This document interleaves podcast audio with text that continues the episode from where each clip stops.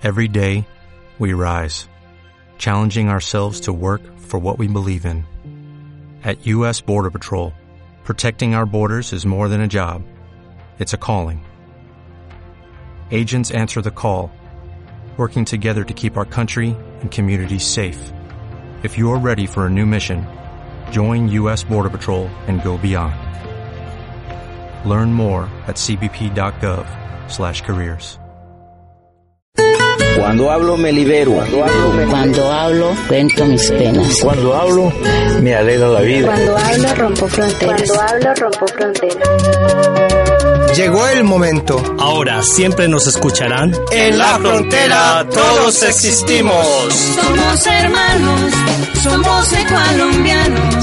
No existirán fronteras cuando hay la convicción. Tu voz en la frontera. De que somos hermanos. El espacio de quienes vivimos en la frontera ecualombiana. Un programa de la Red de Reporteros por la Paz con la participación de Radio Sucumbíos, miembro de la Red Corape, Radio Udenar, Red Cantoyaco y Grupo Comunicarte. Somos hermanos con las mismas ilusiones de vivir tiempos mejores. Tu voz, en la frontera, porque somos hermanos. Somos ecualombianos.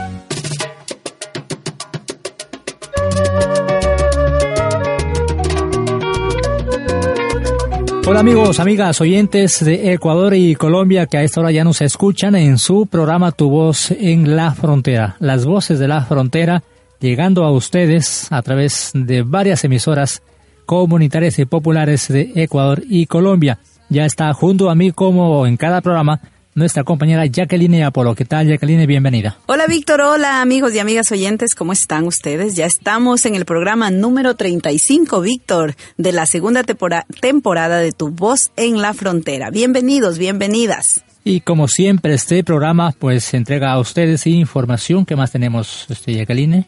Bueno, hoy compartiremos importantes novedades del convivir binacional ecualombiano, historias de vida, acciones sociales, noticias del proceso de paz, entre otros temas. Así entonces, iniciamos este nuevo espacio informativo con testimonios, como dijo ya Jacqueline, historias de vida, en fin, una variedad de los ecos de la zona fronteriza de Ecuador y Colombia.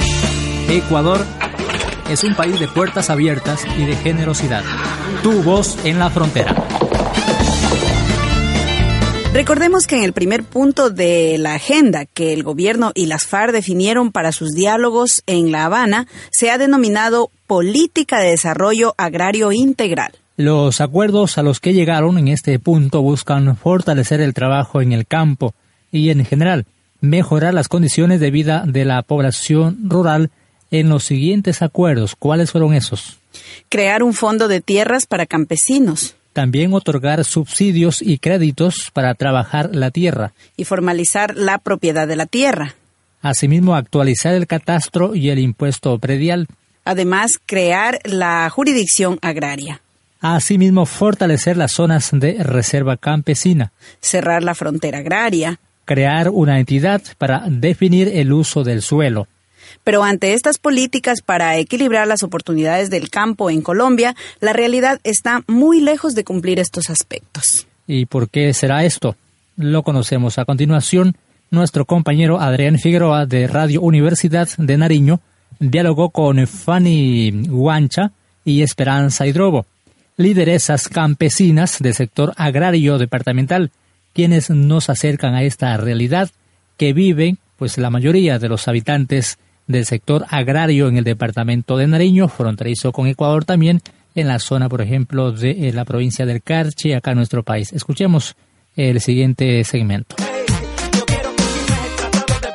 Estamos acercándonos a, a, ese momento histórico que es cuando firmemos la paz. A esa larga noche de dolor y de violencia, con la voluntad de todos los colombianos, se pueda transformar en un día sin ocaso para que la paz sea duradera. En tu voz en la frontera hay ecos de paz.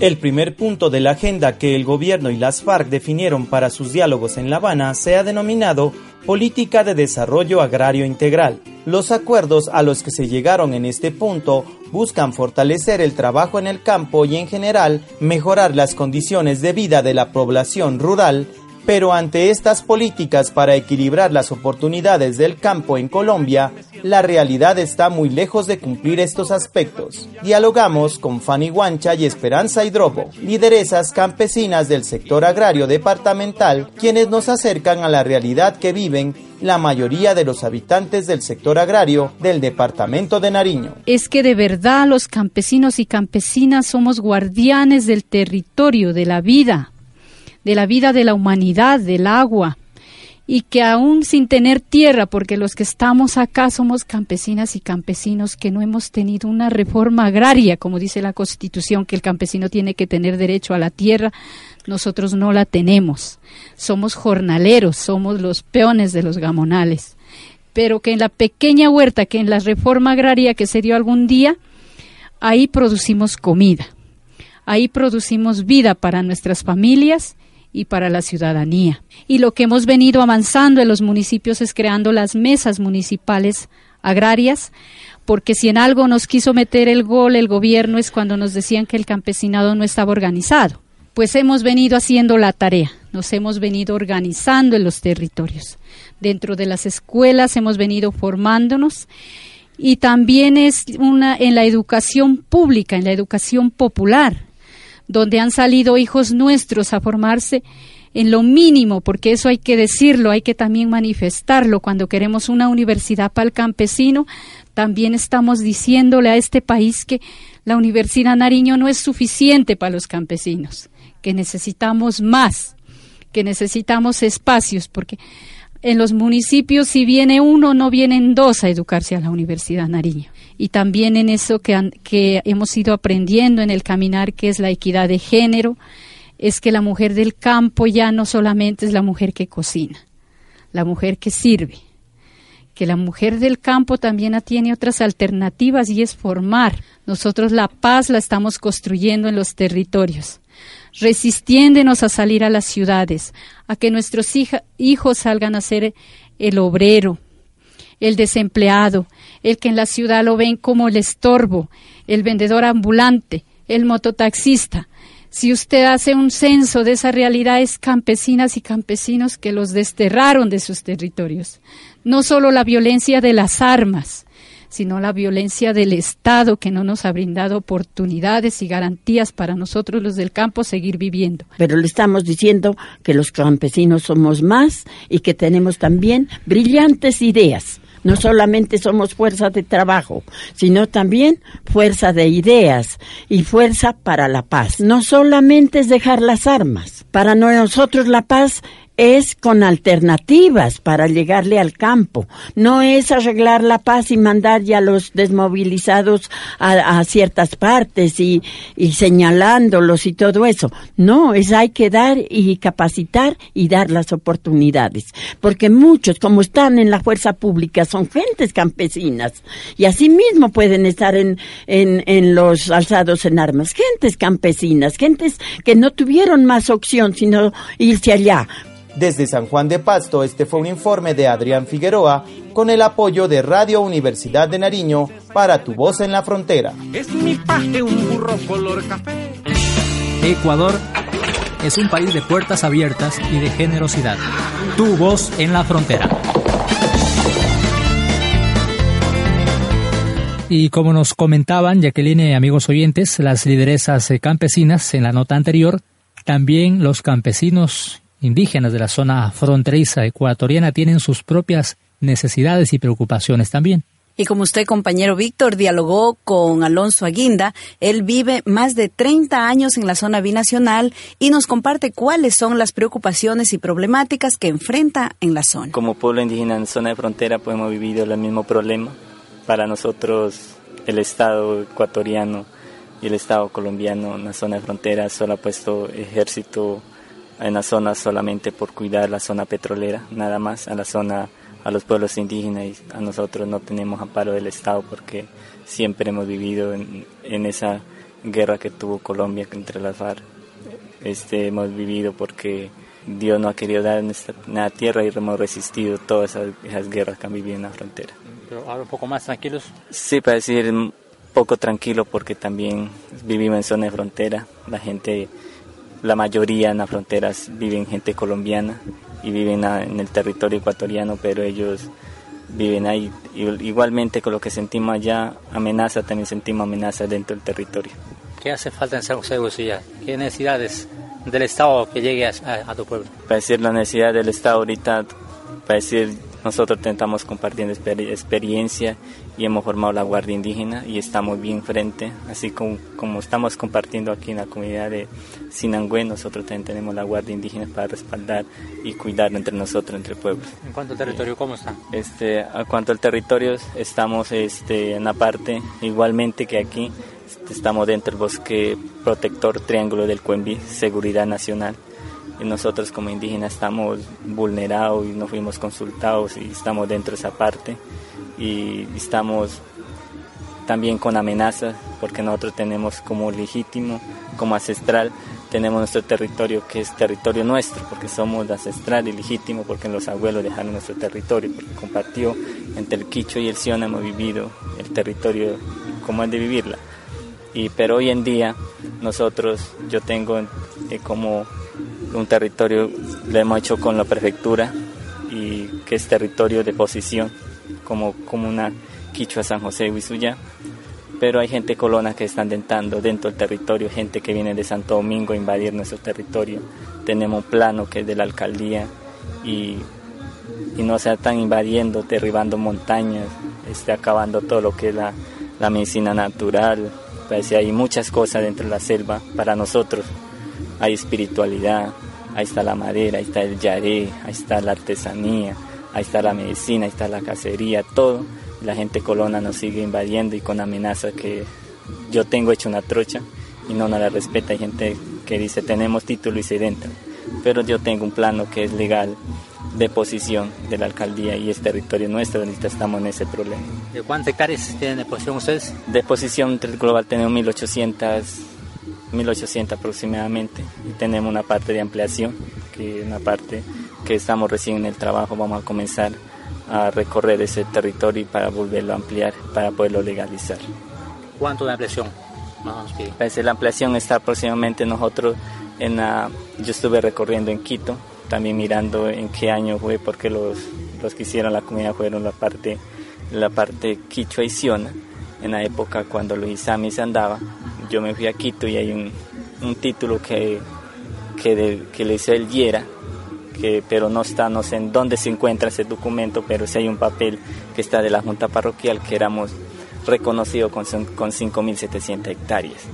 Y hoy en día no tenemos las 5.700 hectáreas, fue invadida y el título de propiedad se perdió y ahora estamos que nos dejen lo pedazos, lo poquito que tengamos, tenemos ahí aproximadamente nos queda, pues, tenemos 1800, pero a ver, siquiera llegar a, unas 2500 hectáreas. Con la aspiración llegar a proteger eso. Sí, proteger ¿Y están invadiendo colonos, entrándose al área que ustedes tienen ya posesión? Sí, en la área que tenemos la línea de posesión hay colonos que están entrando, entrando el 4 de abril de este año a derribar, decir que derribando son dueños y están entrando gente, otros que son gente de Santo Domingo, que vienen de otra provincia, no son de ahí y hay gente que habían vivido alrededor de la gente petrolera haciendo trocha, posicionándose con hacer trocha dice que son dueños. Y entonces aparte hay amenaza con la gente colona. ¿Han denunciado esto ya a alguna autoridad? No a ninguna autoridad denunciado, ahorita estoy recién comenzando, quiero denunciar al comisario cantonal para poner en manos y quiero, voy a hacer denuncia a nivel y publicar esto, la invasión dentro del territorio.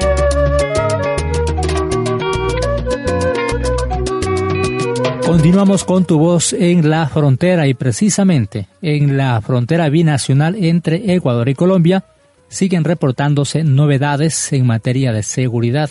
En varias ocasiones, las Fuerzas Armadas del Ecuador han constatado la presencia de grupos armados al margen de la ley que han empezado a generar temores entre la población civil. Días atrás se decomisaron, por ejemplo, armamento de grueso calibre que estaba en poder de un grupo de personas que en su mayoría fueron también detenidas. Recientemente, la semana que concluimos, el ejército ecuatoriano encontró una gran carga de precursores químicos en el lado ecuatoriano a pocos metros del límite con Colombia. Pero, ¿qué está pasando en los territorios dejados por la exguerrilla de las FARC? En la siguiente nota que nos presenta nuestro compañero Héctor Tenemasa, una fuente militar ecuatoriana nos da sus apreciaciones.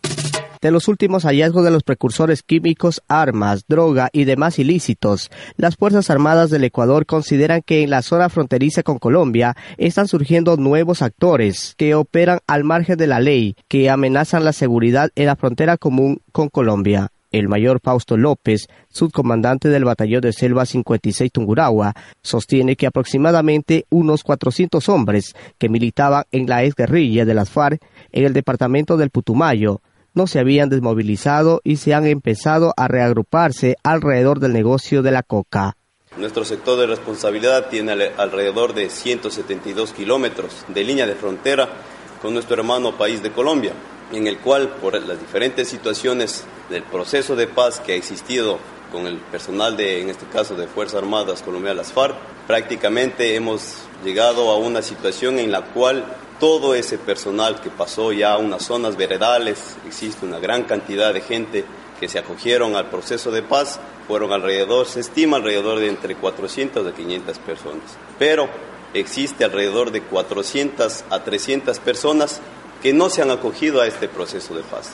Por tal motivo, existe, estos disidentes, podríamos hablarles de este grupo irregular, prácticamente están conformando ciertas organizaciones, la cual poco a poco están, eh, en este caso, teniendo réditos económicos por medio de su actividad diaria que le podríamos nombrar, que es la situación del, procesamiento y el refinamiento de, de coca. Entonces, por tal motivo, en nuestro lado, en, nuestro lado ecuatoriano, nosotros para eso estamos, estamos dentro de cumpliendo nuestra misión fundamental, que es protección de la soberanía e integridad territorial aquí por parte del ejército ecuatoriano estamos dando cumplimiento a estas disposiciones por parte emanadas directamente por parte de la Brigada de Selva número 19 de Napo. Tengan la seguridad que el ejército ecuatoriano tiene la suficiente capacidad en la cual nosotros podemos desplazarnos por nuestro sector fronterizo y dar alerta, alerta, alerta oportuna, realizar las diferentes operaciones,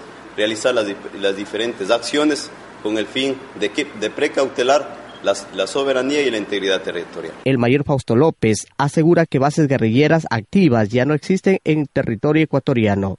De los patrullajes realizados, se han encontrado campamentos que se presume fueron abandonados hace algunos años. Bases de nuestro sector prácticamente está descartado ya en este sector, por el sector que hemos patrullado, no existen, existen bases abandonadas alrededor de, se presume alrededor de 6, 7, hasta 10 años atrás, que prácticamente son, ya no existe, ya la maleza les ha ganado a este tipo de bases y la cual solamente se pueden verificar las situaciones letrinas, hornos, cocinas que personas, en este caso insurgentes, tenían ese modus operandi para, para realizar su protección en nuestro lado, nuestro lado ecuatoriano. Pero al momento eso prácticamente en nuestro sector no, no lo hemos tenido. Y eso, como les indico, es alrededor de unos 5 a 6 años atrás que se ha, prácticamente se ha, ha existido este tipo de base. Al momento no lo tenemos. Para Tu Voz en la Frontera, reportó Héctor Tenemasa.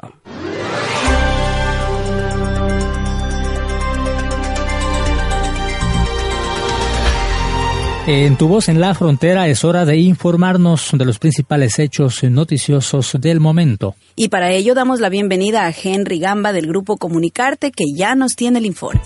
Según el gobierno de Juan Manuel Santos, es una medida unilateral. Nuestros sentimientos son de hermandad.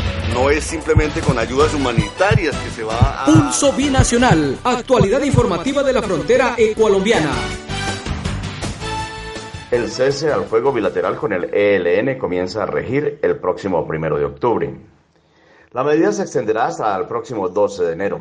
El cese tendrá una vigencia inicial de 102 días y de acuerdo con el mandatario colombiano, se irá renovando en la medida en que se cumplan los avances de las negociaciones sobre los demás puntos con el Ejército de Liberación Nacional. La Organización de Naciones Unidas inicia nueva misión en Colombia en el post-conflicto. La ONU confirmó este lunes que la nueva misión política en Colombia para verificar la reintegración en la sociedad de los exguerrilleros de las FARC comenzará a operar en la fecha convenida, o sea, el 26 de septiembre. La misión de verificación de la ONU en Colombia, de carácter civil, recoge el relevo de la otra misión anterior encargada de verificar la aplicación de los acuerdos de paz firmados en el 2016 entre Colombia y las FARC. El mandato de la segunda misión será el de asegurar la implementación del acuerdo de paz en lo relativo a la reintegración política, económica y social de las FARC, así como asegurar que se garantice la seguridad de los exguerrilleros.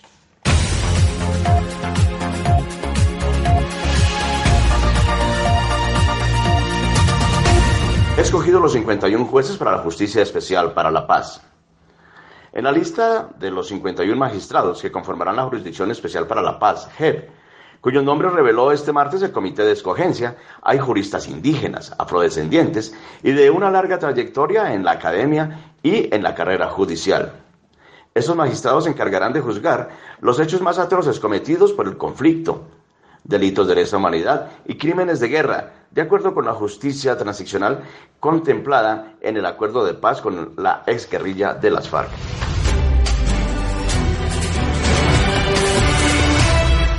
Salieron los colados del proceso de paz.